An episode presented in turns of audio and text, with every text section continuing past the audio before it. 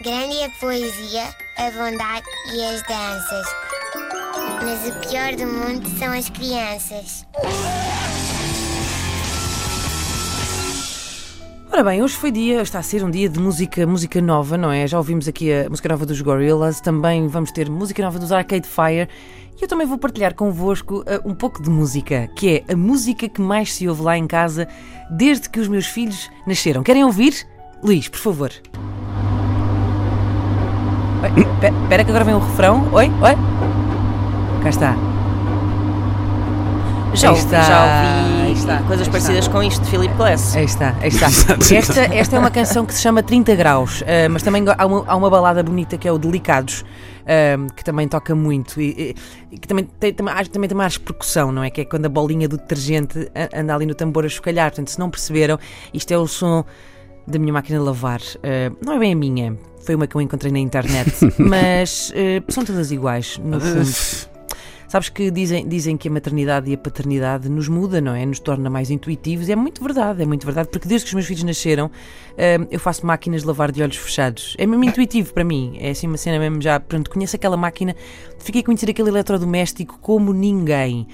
Hum, da mesma forma que dizem que as mães sabem sempre reconhecer os vários choros dos filhos, eh, ora é fome, ora é sono, ora é birra. Assim é com a minha máquina de lavar. Eu sei quando ela está a lavar, quando está a centrifugar, e depois o pior som de todos, que é aquele pi, pi, pi, que é aquele som inconfundível de ah, vou-me agora sentar um bocadinho no sofá que os miúdos estão a dormir. Ah, espera que pus roupa a lavar.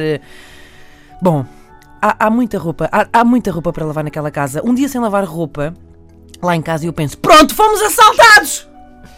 Dois dias sem lavar roupa e eu começo a ouvir uma menina do básico à caixa central, porque aquilo parece azar em saldos. Ah, três dias sem lavar roupa e começo a receber mensagens do João Garcia, porque ele quer ir lá escalar aquele monte. Ah, e depois eu, eu penso assim às vezes: olha, olha-me isto! E se eu não lavasse roupa? Não é nada mais adorável do que um bebê nu, com os refeitos todos à mostra. Porquê, porquê, porquê que valorizam tanto isso de lavar a roupa? Mas depois lembro-me que gastaria uma fortuna em aquecimento e toalhitas, não é? E depois rendo-me e começo a sonhar com uma torneira que deitasse detergente diretamente para dentro da máquina de lavar. Assim como aquelas torneiras que deitam refrigerantes nas cadeias de fast food, eu abria uma torneira e jorrava skip. Sério, era incrível. Era isso uma máquina que dobrasse roupa. Até lá, eh, a quantidade absurda de roupa suja que existe para lavar vai continuar, na minha casa e penso que em muitas, a ser o melhor contraceptivo de sempre. Quando, quando começarem a pensar, ah, agora se calhar tinha mais um filho, pumba, lembrem-se da quantidade de roupa que vão ter para lavar.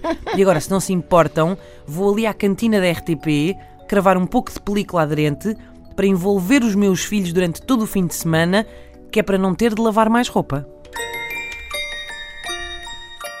Grande é a poesia, a bondade e as danças. Mas o pior do mundo são as crianças.